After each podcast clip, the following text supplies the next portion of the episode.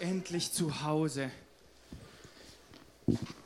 Endlich zu Hause. Oh nein, was ist denn jetzt schon? Oh, oh dieses Handy. Oh. Mehr Fluch als Segen. Ja? Ja, die Zahlen. Ja, das habe ich heute nicht mehr geschafft. Weißt du, dass ich noch zwei andere Projekte machen muss? Morgen. Das hieß es aber heute Morgen noch nicht so, dass sie morgen fertig sein müssen. Ich dachte, ich hätte mehr Zeit. Oh. Ich habe sowieso die Arbeit mit nach Hause gebracht. Ja, okay. Lass mich kurz überlegen. Morgen früh um sechs hast du die Zahlen, okay? Ich arbeite durch. Wie Australien? Zeitverschiebung.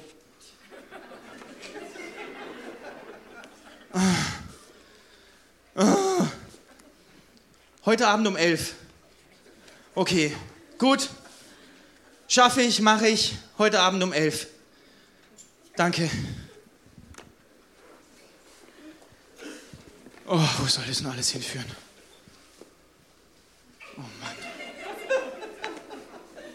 Oh, hab ich einen Kohldampf, ey. Jetzt erstmal was essen. Du, hi, du isst gar Da nicht. bist du ja endlich. Warte kurz, wo ist das Mann. Essen? Ja, woher soll ich das wissen? Mama ist schon wieder irgendwo? Schreibt sie wieder in ihrer Predigt? Ja, 100 pro. Aber du rede dich jetzt mal nicht raus. Ich hab so einen Kohldampf. Ja. Was glaubst du? Jetzt bist du mal endlich da, um mir bei Mathe zu helfen. Wie versprochen. Ja, aber die Arbeit ist ja erst nächste Woche. Äh, morgen ist meine Arbeit. Wie gesagt. Nein, ich hab sie für nächste Woche auf dem Schirm. Morgen schreibe ich meine Arbeit. Bei, also, bei so viel Stress. Ich hatte jetzt keine Zeit zu lernen und du hast gesagt, du hilfst mir dabei. Ja, aber ich hab doch. Ich hab doch gesagt. Oh, nein, ich hab die für nächste Woche. Ich muss heute Abend Zahlen machen. Mein Chef Ja, braucht die. ich habe auch genug zu tun. Weißt, Ja, Wieso erinnerst Woche, du mich denn nicht dran? Wär, wärst du mal zu Hause, könnte ich dich dran erinnern.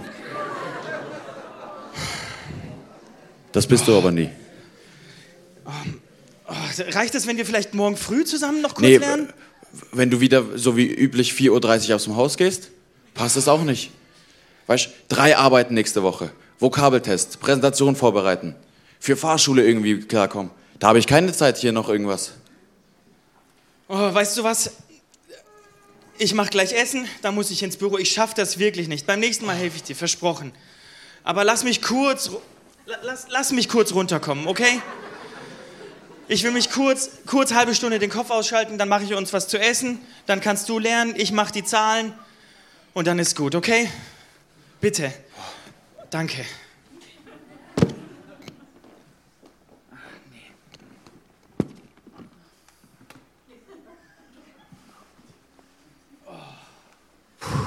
Oh Mann.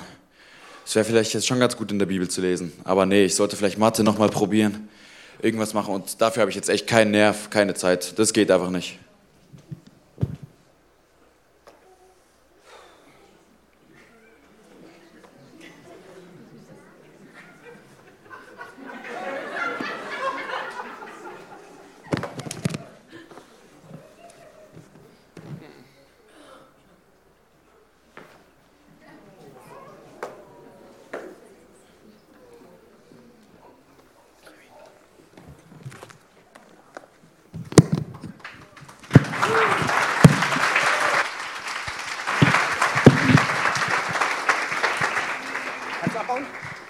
Also, wenn mir jetzt noch jemand hilft mit der Kanzel.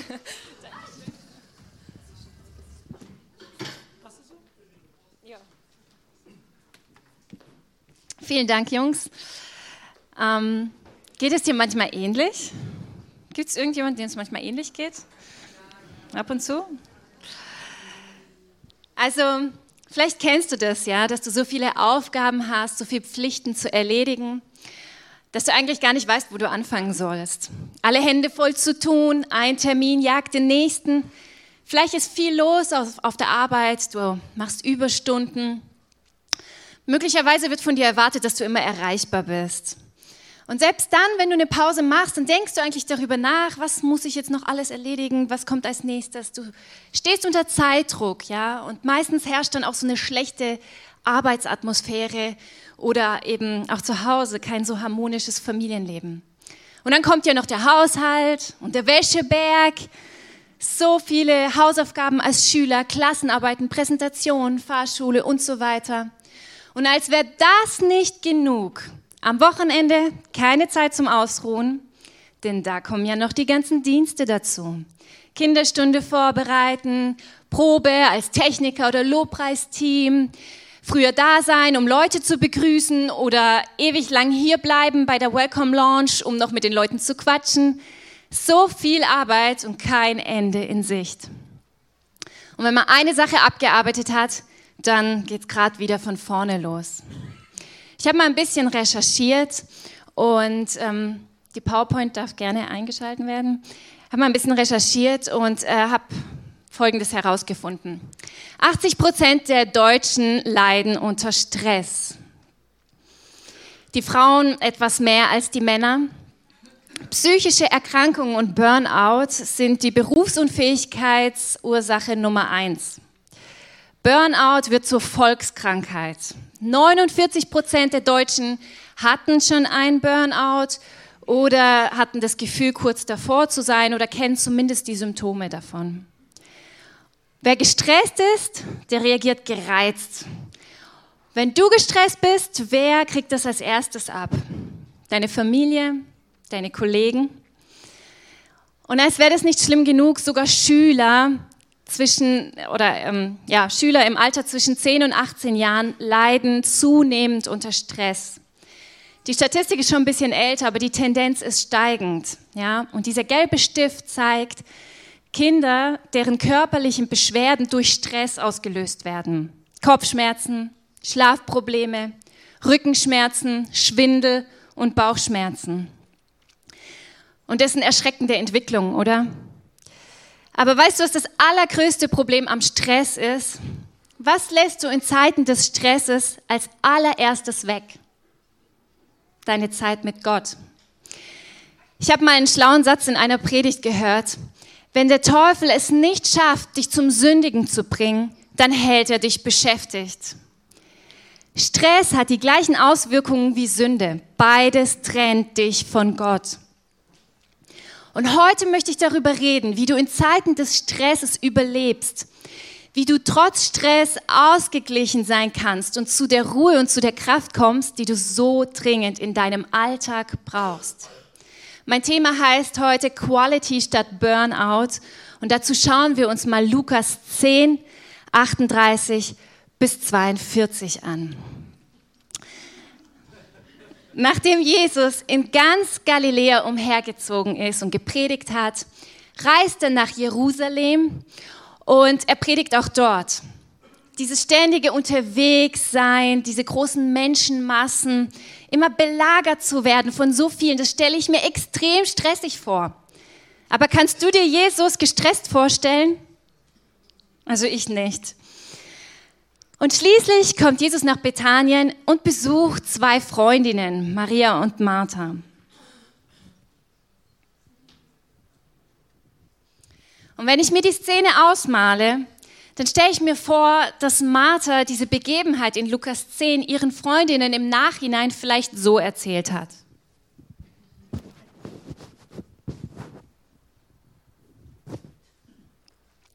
Mein Vater zitierte damals Sprüche 31. Wer kann eine tüchtige Frau finden? Sie ist wertvoller als die kostbarsten Edelsteine. Vor Morgengrauen steht sie auf, um ihrer ganzen Familie das Frühstück zuzubereiten. Sie ist energisch und stark und sie arbeitet hart. Ihre Lampe brennt bis tief in die Nacht hinein. Ihre Hände spinnen fleißig Garn. Sie weiß genau, was in ihrem Haus vorgeht. Und Faulheit kennt sie nicht. Sie soll für ihre Arbeit belohnt werden und ihre Taten sollen in der ganzen Stadt ihren Ruhm verkünden. Meine Eltern sagten immer, nichts ist schlimmer als eine faule Frau. Man muss sich bemühen, man muss hart arbeiten, dann bekommt man Anerkennung. Also wenn meine Mutter mir eins beigebracht hat, dann ist das Gastfreundschaft. Gäste sollen sich immer willkommen fühlen. Man sollte ihnen ein Festmahl servieren. Und wie viel mehr, wenn Jesus zu Gast ist. Ich wollte, dass alles perfekt ist. Er sollte essen wie ein König. Ich habe das doch für ihn getan. Wie kann meine Schwester einfach so faul rumsitzen, anstatt mir zu helfen? Und Jesus bestärkt sie auch noch darin. Er sagt, sie hätte erkannt, was wirklich wichtig ist. Und ich würde mich nur um Kleinigkeiten sorgen.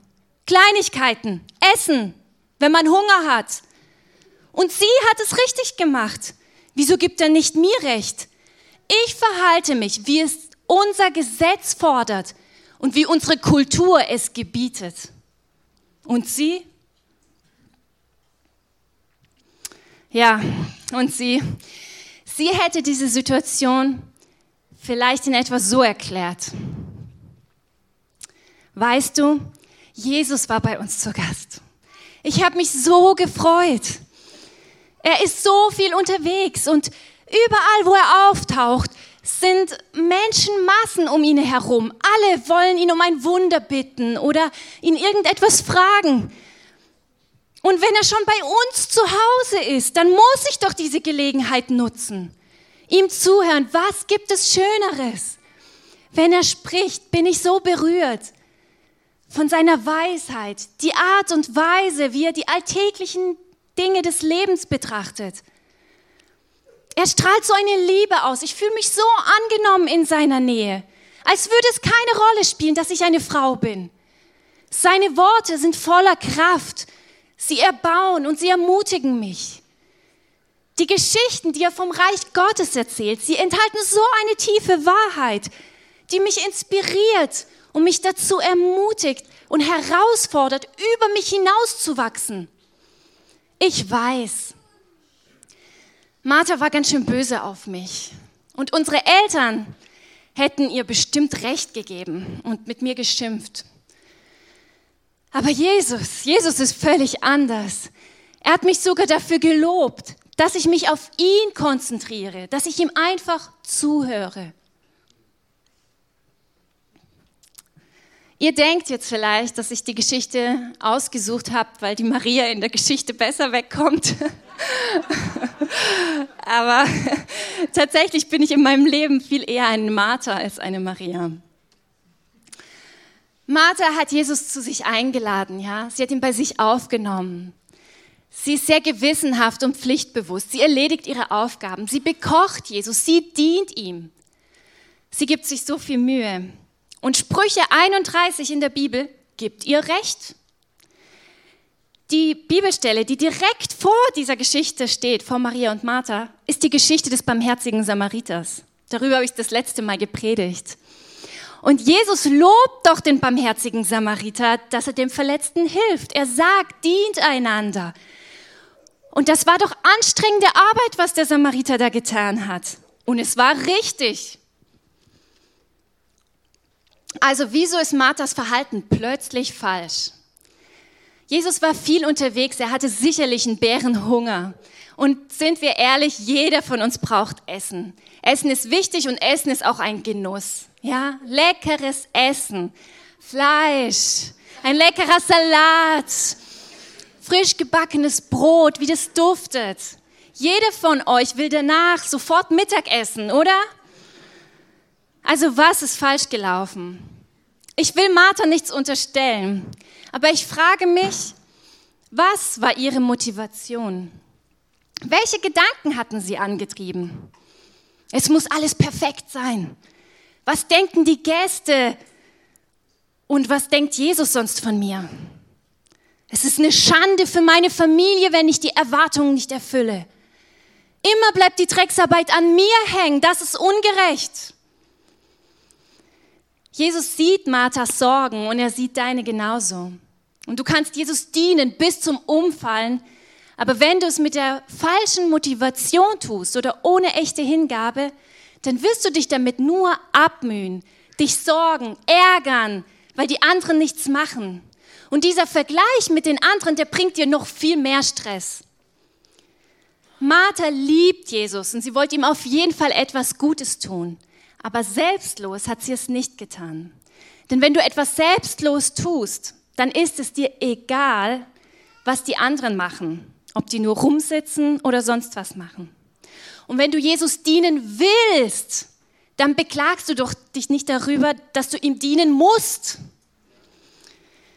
Und du forderst nicht dein Recht ein. Martha denkt, dass ihr Dienst wichtiger ist. Und ich behaupte, es gibt Situationen in unserem Leben, wo wir genauso denken. Und deswegen ist es so wichtig, dass wir unsere Motivation immer wieder auf den Prüfstand stellen. Wieso mache ich das? Für wen mache ich das? Und außerdem denke ich, dass Martha etwas ganz Wesentliches nicht verstanden hat, nämlich, dass ihr Wert nicht von ihrer Leistung abhängt. Dein Wert hängt nicht von deiner Leistung oder deinem Dienst ab. Bei Jesus darfst du einfach sein. Du sollst sogar zuerst sein, bevor du überhaupt irgendwas tust. Maria definiert sich nicht über das Sein, nicht über, äh, nicht über das Tun, ihre Leistung, ihren Dienst, sondern über das Sein. Und sie hält auch diesem Druck stand, umgeben zu sein von Menschen, die sich über ihre Arbeit definieren und trotzdem sich anders zu verhalten. Wir leben hier in einer Leistungsgesellschaft. Ohne Fleiß kein Preis. Wer sich bemüht, wer sich anstrengt, wer viel leistet, der wird belohnt. Und auch wir Christen sind von unserer Gesellschaft geprägt, auch wenn wir das manchmal nicht denken. Wer ist denn mehr angesehen? Der Manager oder der Hausmeister? Der Rechtsanwalt oder der Krankenpfleger? Der Pastor oder die Person, die die Toiletten putzt? Selbst in unserer Gemeinde stellen wir uns so oft eine Hierarchie vor. Der Prediger steht ziemlich weit oben, gefolgt vom Bibelschullehrer und Hauskreisleiter. So stellen wir es uns manchmal vor. Aber das gibt es bei Jesus gar nicht. Das ist weltliches Denken und kein göttliches. Und du bist nicht mehr wert, weil du mehr oder scheinbar bessere Dienste hast. In allererster Linie hat Gott dich erschaffen, um Gemeinschaft mit ihm zu haben. Er will einfach dich, dass du ihm zuhörst, mit ihm redest, über seine Worte nachdenkst und dann folgt der zweite Schritt, dass du danach lebst, diese Worte umsetzt. Und blöderweise überspringen wir diesen ersten Schritt viel zu oft. Wir machen Dinge für ihn statt mit ihm. Wir rennen von einer Besprechung zur nächsten Probe, aber vergessen ihn dabei völlig. Und Jesus macht Martha hier eins deutlich. Eine Mahlzeit, egal wie hungrig er selbst gerade ist, ist nicht wichtiger als die Worte des Lebens, die er spricht. Dein Dienst, egal welcher es ist, ist nicht wichtiger als deine Zeit mit Jesus. Und Jesus möchte an erster Stelle in deinem Leben stehen. Und natürlich möchte er, dass du ihm dienst, aber in allererster Linie möchte er, dass du Zeit mit ihm verbringst. Nichts ist wichtiger, als zuerst aus der Quelle zu schöpfen. Das kann man gut vergleichen mit diesen Sicherheitsanweisungen im Flugzeug. Ihr kennt die bestimmt. Also im Notfall, bitte legen Sie Ihre eigene Sauerstoffmaske an, bevor Sie Ihrem Kind oder Nebensitzer helfen. Im ersten Moment hört sich das total selbstsüchtig an, oder? Oh, ich soll erst mir selbst helfen, was, was soll denn das? Aber es ist total logisch, weil wenn du ohnmächtig wirst, dann kannst du deinem Kind auch nicht mehr helfen. Ja? Und Jesus ist deine Sauerstoffmaske. Der ein oder andere von euch denkt jetzt, yes, Maria verteilt heute den Freibrief, überhaupt nichts mehr Anstrengendes zu tun. Aber das ist nicht die Botschaft, ja. Mach deine Kehrwoche weiterhin. Kündige nicht deinen Job, leg nicht all deine Dienste nieder. Deine Aufgaben und Pflichten, sei es auf der Arbeit, in der Schule, im Verein oder hier in der Gemeinde, solltest natürlich trotzdem erledigen. Aber überleg dir, welchen Stellenwert sie in deinem Leben haben. Und das ist der dritte Punkt heute. Setze richtige Prioritäten.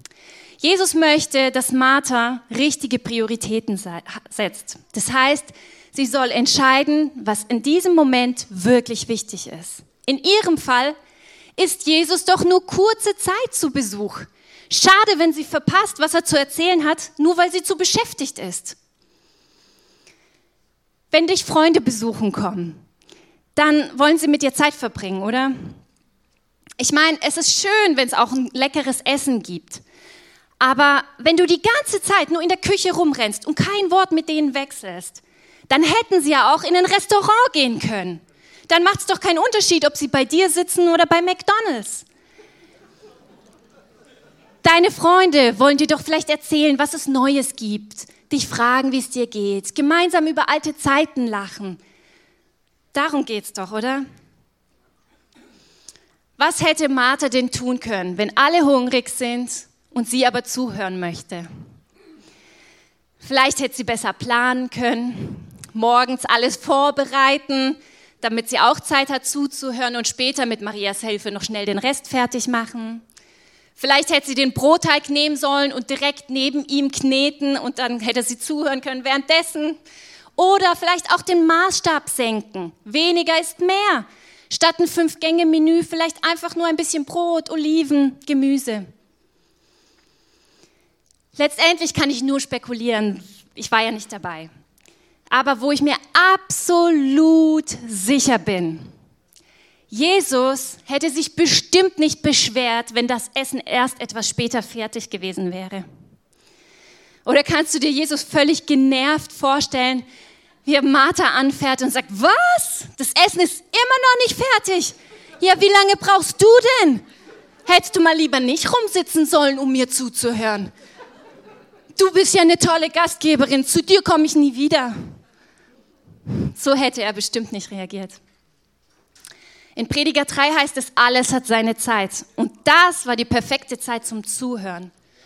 Und vielleicht fühlst du dich jetzt schon ertappt und denkst, boah, manchmal bin ich genau wie Martha. Ich, ich renne all meinen Pflichten nach, ich führe meine Dienste gewissenhaft aus, aber mit Jesus selbst verbringe ich kaum Zeit. Alles andere erscheint mir so wichtig, die Lobpreisprobe, die Besprechung. Aber Zeit mit Jesus zu verbringen, mit ihm zu reden, ihm zuzuhören, in seinem Wort zu lesen, das habe ich hinten angestellt. Wenn ich abends nicht zu müde bin, lese ich vielleicht noch schnell ein Kapitel in der Bibel oder spreche ein kurzes Gebet, aber hauptsächlich, um mein schlechtes Gewissen zu beruhigen, damit auch diese Pflicht erfüllt ist, oder um sicher zu gehen, dass falls Jesus heute Nacht kommt, ich auch entrückt werde. Ich kann nicht in dein Leben hineinschauen, aber ich kann dir versichern, wenn du keine Prioritäten setzt, dann setzt sie jemand anders für dich. Vielleicht ist es in deinem, sinnvoll, in deinem Fall tatsächlich sinnvoll, den ein oder anderen Dienst auch abzulehnen, weil es einfach zu viel wäre. Wenn es zu viel ist, dann musst du es sagen, das liegt in deiner Verantwortung. Ich hätte mir ganz oft in meinem Leben gewünscht, dass meine Leiter mich vor, mich vor mir selbst beschützt hätten. Aber letztendlich ist es meine Eigenverantwortung. Wir können stressige Situationen nicht vermeiden.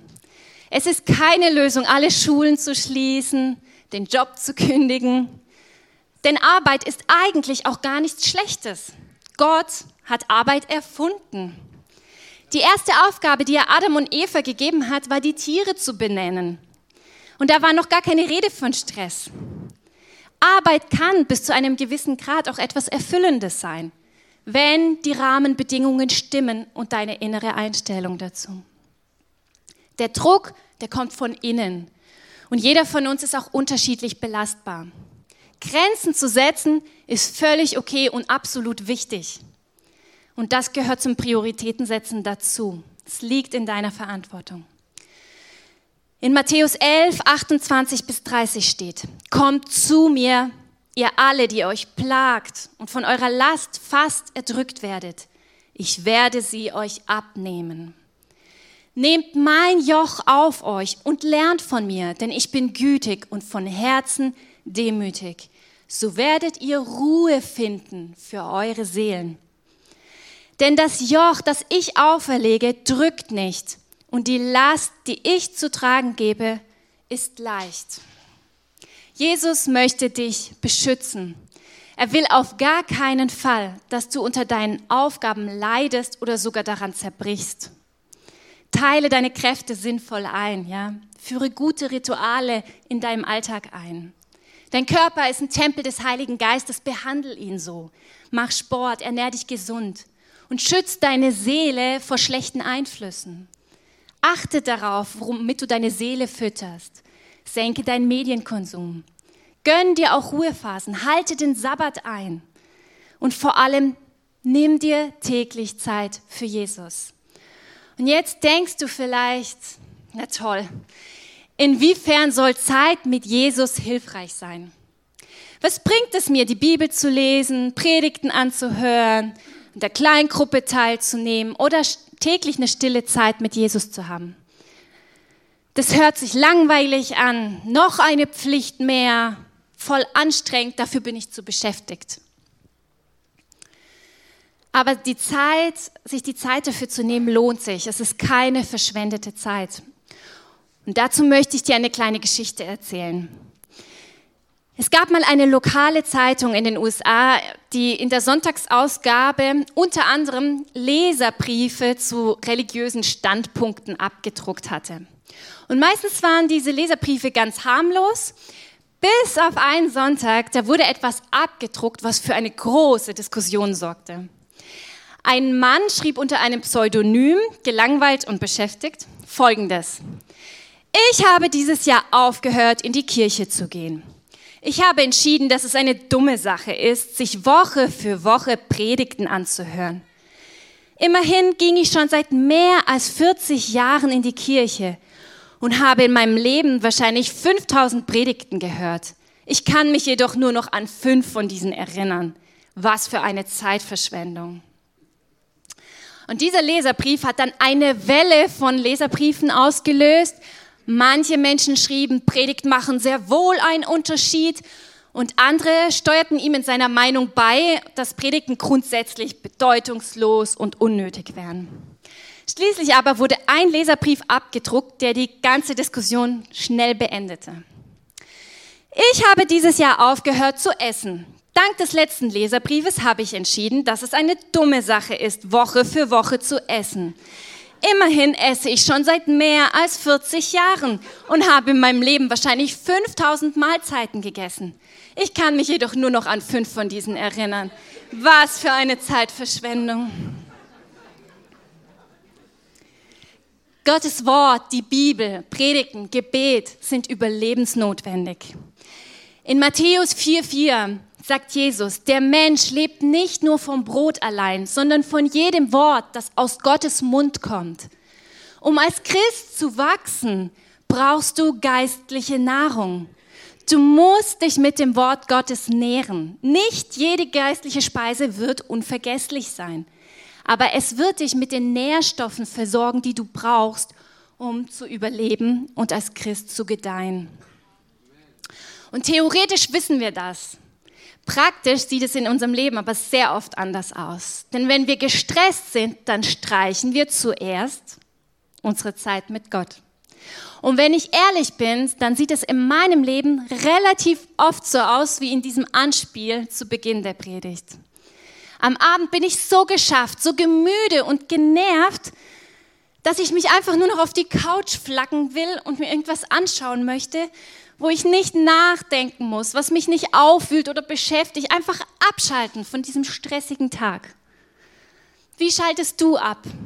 Welche Strategie hast du, um Stress abzubauen? Essen, Schlafen, Sport, ein Spaziergang, Pornografie, Fernsehen schauen, oder nimmst du das Handy zur Ablenkung? Manches davon ist gut für deinen Körper. Sport gibt dir mehr Energie, das stimmt. Fernsehen, YouTube, Instagram, Facebook sind nicht verboten. Gott ist doch kein Spielverderber, der dir gar nichts gönnt. Die Frage ist nur, hilft es dir am nächsten Tag weniger gestresst zu sein? Bist du dadurch ausgeglichener und weniger gereizt? Bist du dadurch geduldiger und freundlicher? Bist du dadurch optimistischer und hoffnungsvoller? Ich glaube, eine tägliche Zeit mit Gott macht einen Unterschied in deinem Leben. Und das will ich dir mit einer kleinen Geschichte verdeutlichen. Zwei Männer hackten den ganzen Tag Holz. Sepp arbeitet, ohne eine Pause einzulegen. Er schafft richtig fleißig, der Schweiß fließt ihm den Rücken hinunter. Er gibt sich Mühe, er gibt alles. Seine ganze Kraft muss er aufwenden, um dieses Holz zu hacken. Nach einer Stunde kommen schon so die ersten Müdigkeitserscheinungen, aber er macht weiter. Nach drei Stunden ist er schon wirklich müde, aber er macht weiter. Nach sechs Stunden ist er furchtbar erschöpft, aber er gibt nicht auf. Und nach zehn Stunden ist seine Kraft dann völlig am Ende. Aber am Abend schaut er ganz stolz auf seinen Berg voll Holz, das Holz, das er mühevoll gehackt hat. Franz hingegen hackt immer etwa eine Stunde und dann legt er eine kleine Pause ein. Da kann ja nichts dabei rauskommen, wenn man jede Stunde eine Pause einlegt. Definitiv wird er nicht so viel Holz hacken wie Sepp. Und als Sepp dann bei ihm vorbeikommt und seinen erbärmlichen Stoß Holz anschauen möchte, traut er seinen Augen nicht. Franz hat einen größeren Stoß Holz als er. Und er fragt ihn, hey, wie hast du das bloß geschafft? Du hast doch ständig eine Pause eingelegt und schneller bist du beim Arbeiten auch nicht. Was ist dein Trick? Und Franz antwortet, ich habe in den Pausen meine Axt geschärft. Das ist der ganze Trick. Sepp hat erkannt, wo die Prioritäten liegen und hat damit in der gleichen Zeit mit weniger Anstrengung mehr geschafft. Die Zeit, die du mit Jesus verbringst, ist das Schärfen deiner Axt. Du hast damit nicht weniger Holz zu fällen, aber es wird dir leichter von der Hand gehen.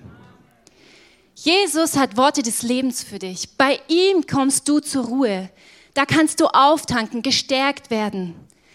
Zeit mit Jesus zu verbringen, macht dich stärker. Es gibt dir neue Kraft. Das ist die nächste Folie dann. Plötzlich kannst du in total stressigen Situationen cool bleiben, obwohl alle anderen um dich herum durchdrehen. Und wenn dein Kollege dich blöd anmacht, dann bist du auf einmal ganz gelassen, anstatt laut zu werden. Und wenn du viel zu tun hast, dann bist du trotzdem ausgeglichen, weil du weißt, letztendlich hat Gott alles in seiner Hand. Und wenn dein Kind zum hundertsten Mal das Gleiche fragt, dann kannst du immer noch freundlich antworten, statt zu brüllen und genervt zu sein. Und wenn dein Mann schon wieder die Socken rumliegen lässt, dann bist du immer noch geduldig und du lässt dir die Laune davon nicht verderben. Und während du dich normalerweise stundenlang abmühst, um ein Problem zu lösen, offenbart dir der Heilige Geist auf einmal eine Lösung, weil du darin geübt bist, ihm zuzuhören. Jesus will diese Zeit um deinetwillen, damit du bekommst, was du brauchst. Jesus braucht deine Gemeinschaft nicht unbedingt, aber du brauchst die Zeit mit Jesus. Du profitierst davon. Es ist keine verlorene Zeit, sondern Qualitätszeit, Quality Time. Der Stress wird nicht weniger, aber du hältst dem Stress besser stand, weil du von innen gekräftigt wirst.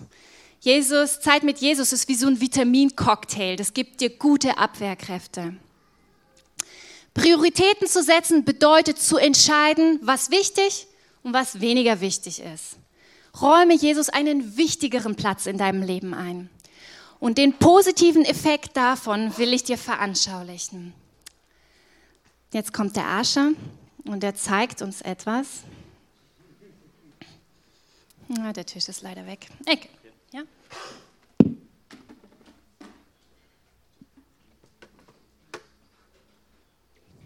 Ich kann beginnen. Ja. Also ihr dürft einfach zuschauen. Wozu sollte man einen Eimer mit Wasser füllen, wenn er das Wasser gar nicht halten kann? Total sinnlos, oder? Und auch wenn der Eimer das Wasser nicht halten kann, dann hält das Wasser diesen Eimer sauber. Stimmt's? Deine tägliche Zeit mit Jesus hält dich rein. Du wirst erfrischt, du wirst fokussiert auf das Heilige, das Gute, das Vollkommene. Und manchmal wirst du auch korrigiert, zur Buße geführt. Sünden werden offenbart. Es hält dich rein. Und deine tägliche Zeit mit Jesus wirkt sich positiv auf andere aus. In Lukas 6, 45 heißt es, wovon das Herz voll ist, davon läuft der Mund über. Wenn du gefüllt bist mit Gottes gutem, hoffnungsvollen Wort, dann ist dein Denken, dein Reden, dein Handeln davon geprägt. Und das Wort Gottes sprudelt aus dir heraus, für alle sichtbar, hörbar und spürbar. Danke, Ascha.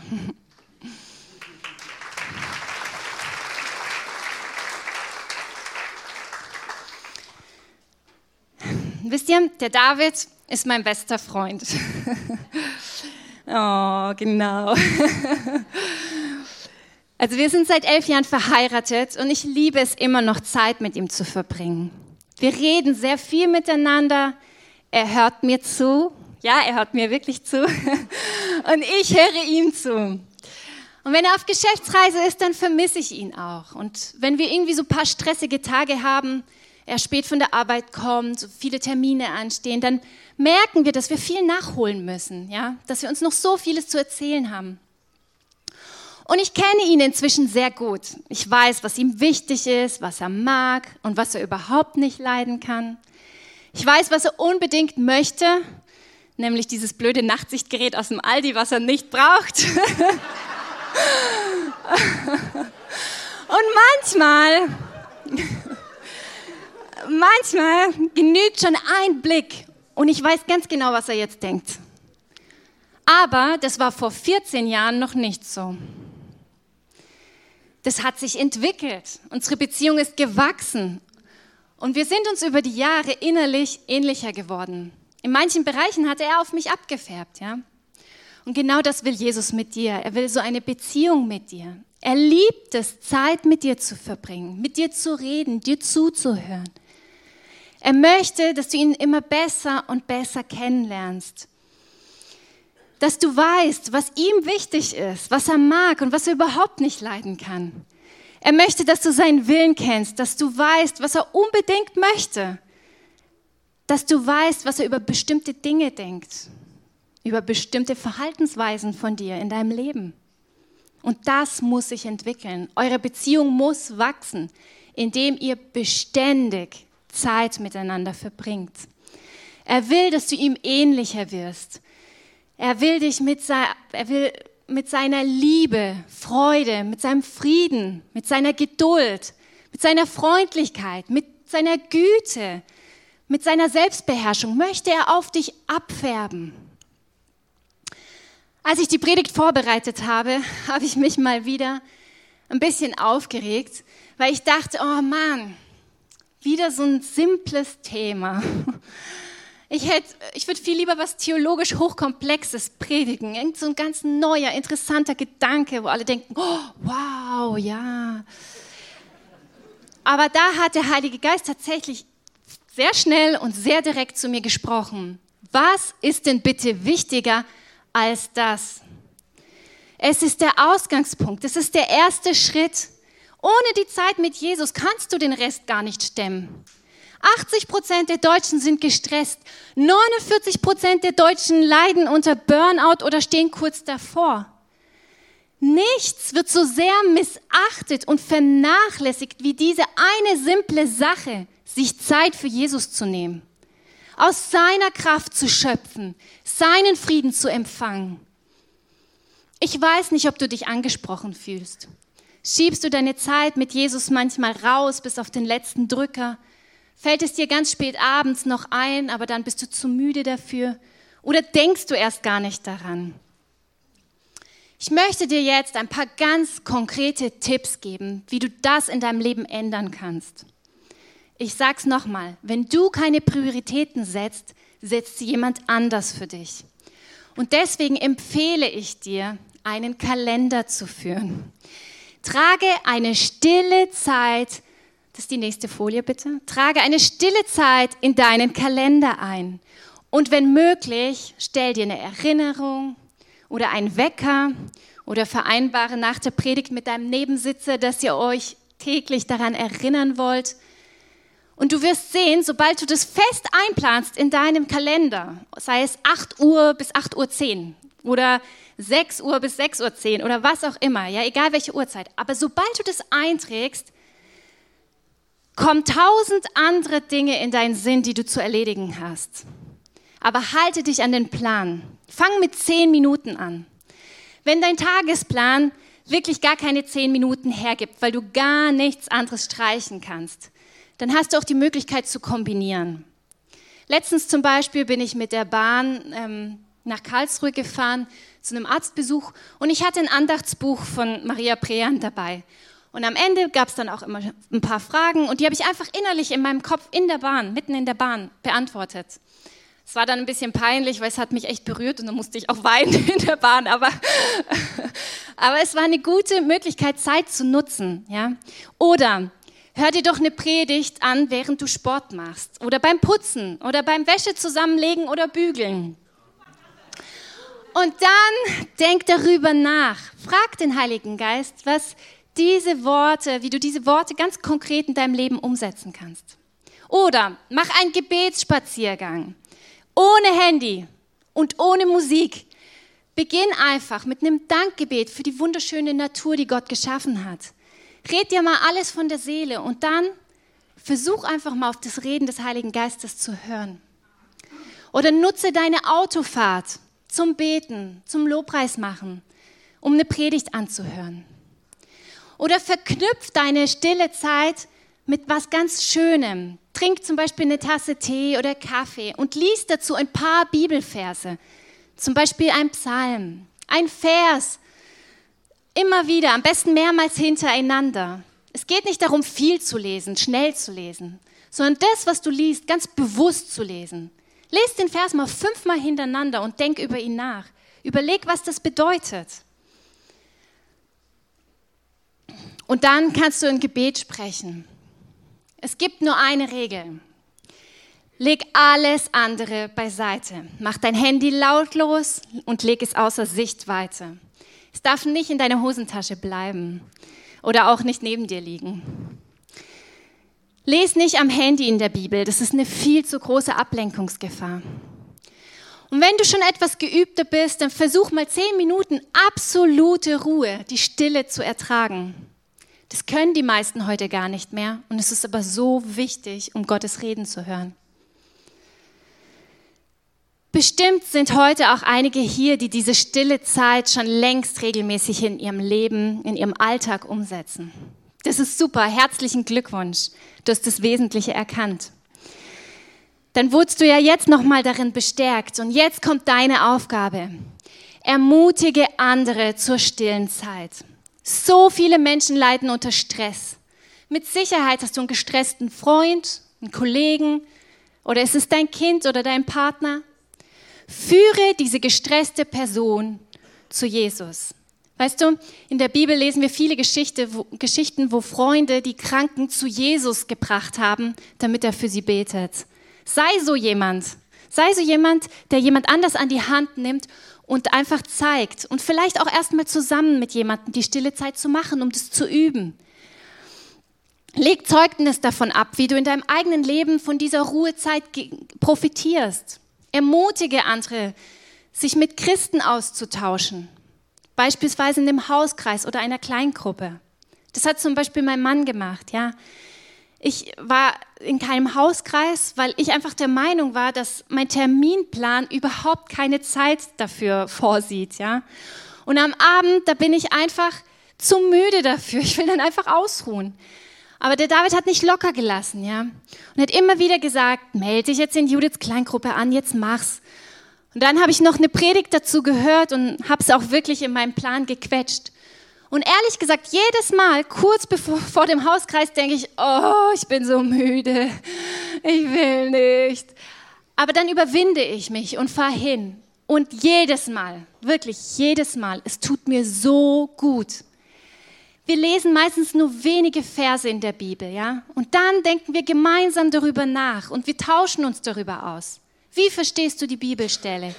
Wie könnte das gemeint sein? Was bedeutet es für unser Leben? Und im Austausch mit den anderen Frauen kommen mir dann so viele neue Erkenntnisse. Ganz oft merke ich, wie ähnlich es den anderen geht, dass sie gleiche Kämpfe oder Zweifel haben. Und manchmal bin ich auch einfach erstaunt, wie sie das in ihrem Leben umsetzen. Und deswegen auch eine Aufforderung an alle Kleingruppenleiter unter euch, die mir heute zuhören. Bereitet nicht immer ein fertiges Thema vor, sondern lasst eure Teilnehmer aktiv daran teilhaben. Lest gemeinsam in der Bibel und redet darüber. Bringt euren Teilnehmern bei, das Wort Gottes selbstständig zu lesen, sich damit auseinanderzusetzen. Leitet sie dazu an damit sie gut vorbereitet sind, selbst eine stille Zeit zu haben. Jetzt habt ihr einiges zu tun für die nächsten Wochen. Weißt du, ich wollte dir nicht noch eine neue Pflicht auferlegen, es liegt ganz in deiner Hand. Auch Jesus erwartet es nicht. Aber weißt du, ich finde es so toll. Jesus macht Martha keine Vorwürfe, weil sie so besorgt ist. Er sagt nicht, Martha, heul leise. Im Gegenteil, er sagt, meine liebe Martha, meine liebe Martha. Er schätzt, was Martha tut, ihre Bemühungen. Aber er sieht auch ihren Stress, ihre Sorgen, ihre Gedanken, ihre Motivation. Er sieht, dass sie viel zu beschäftigt damit ist, etwas für ihn zu tun, statt einfach Zeit mit ihm zu verbringen. Jesus liebt die Menschen, deswegen nimmt er sich Zeit für sie. Er nahm sich sogar Zeit für die Kinder, für Witwen, für Kranke, einfache Fischer, Sünder und streitlustige Pharisäer. Und es begeistert mich an Jesus. Der König aller Könige, Gott höchst persönlich, erwartet nicht, dass du dich abschuftest, dich verausgabst, ihm dienst bis zum Burnout. Er will gar nicht bedient werden, sondern in allererster Linie will er dir dienen dir Ruhe schenken, dir neue Kraft geben und dir Worte des ewigen Lebens zusprechen. Und dann lobt er dich sogar dafür, dass du eine gute Wahl getroffen hast, dass du erkannt hast, was wirklich wichtig ist. Jetzt stell dir mal vor, deine ganze Familie würde, sich, würde täglich diese Zeit mit Jesus verbringen. Was für ein harmonisches Familienleben wäre das? Welch einen liebevollen Umgang hätten wir untereinander. Überleg dir mal, wie es wäre, wenn unsere ganze Gemeinde richtige Prioritäten setzt. Welch ein Potenzial, welch ein demütiges Verständnis füreinander. Wie würde es an deinem Arbeitsplatz aussehen, in deiner Klasse? Kein Vergleichen, kein Konkurrieren, Freude an der Arbeit, Motivation, Ausgeglichenheit möchte dir noch ein Bild zeigen zum Schluss. Ist nicht in der PowerPoint. Eine große königliche Feier findet in einem riesigen Palast statt. Ein wunderschön gedeckter Tisch, köstliche Speisen. Und der König selbst lädt dich ein, sich mit ihm an den Tisch zu setzen, anstatt in der Küche zu helfen. Nimmst du es an? Wenn du Jesu Einladung noch nicht angenommen hast, dann ist jetzt der richtige Zeitpunkt, Jesus dein Leben zu geben. Das Lobpreisteam darf schon mal nach vorne kommen. Und wenn du Jesus dein Leben geben möchtest, dann bitte ich dich einfach, während wir Lobpreis machen, nach vorne zu kommen und diese Entscheidung festzumachen im Gebet. Und wenn der Heilige Geist heute zu dir gesprochen hat, dass es heute Zeit ist, deine Beziehung zu Jesus wieder neu zu beleben, dann mach diesen Schritt in der sichtbaren und unsichtbaren Welt. Dann bete mit uns gemeinsam. Und ich habe den Eindruck, dass heute auch viele da sind, die wirklich so kurz vor diesem Burnout sind und die sich gar nicht vorstellen können, wie sie, wie sie das jetzt noch schaffen sollen, wie sie sich aufraffen können, überhaupt zu Jesus zu gehen. Hey, lass dich an die Hand nehmen, lass dir helfen. Sprich einen Freund darauf an, dass er dich da unterstützt und im Gebet trägt. Auch du darfst gerne zum Gebet nach vorne kommen. Ich möchte zum Abschluss noch kurz beten. Jesus, ich danke dir, dass du ein Gott des Friedens bist. Ich danke, dass du in deinem Wort versprochen hast, dass du uns deinen Frieden gibst. Einen Frieden, wie ihn die Welt nicht geben kann. Herr Jesus, ich bitte dich bei all denen, deren Glaube erschüttert ist, die enttäuscht sind, all diejenigen, die sich von dir entfernt haben, die einfach ja, sich nicht überwinden konnten, zu dir zu kommen. Vielleicht aus Angst, aus Sorge, aus Scham. Jesus, ich bitte dich, dass du die jetzt wieder in dein Herz ziehst, dass du ganz laut und deutlich zu ihnen sprichst. Heiliger Geist, berühre du die Herzen und sei unsere Erinnerung in unserem Alltag. Immer wieder klopf an, sag uns, hey, nimm dir die Zeit für Jesus, setz deine Priorität auf Jesus. Herr Jesus, ich, ich danke dir, dass du uns so wertschätzt, dass wir bei dir einfach sein dürfen, dass wir bei dir Kraft tanken dürfen, dass wir bei dir Ruhe finden. Und ich binde im Namen Jesus alle Zweifel, die noch herrschen. Ich binde alle Faulheit, alle Ablenkung soll verschwinden im Namen Jesus. Ich bete, dass, dass unsere Gemeinde, dass jeder hier, der die Predigt hört, einen Hunger nach dir bekommt, Jesus. In deinem Wort zu lesen, mit dir zu reden und dir zuzuhören, Jesus. Danke, Herr, für dein Werk am Kreuz. Wir lieben dich.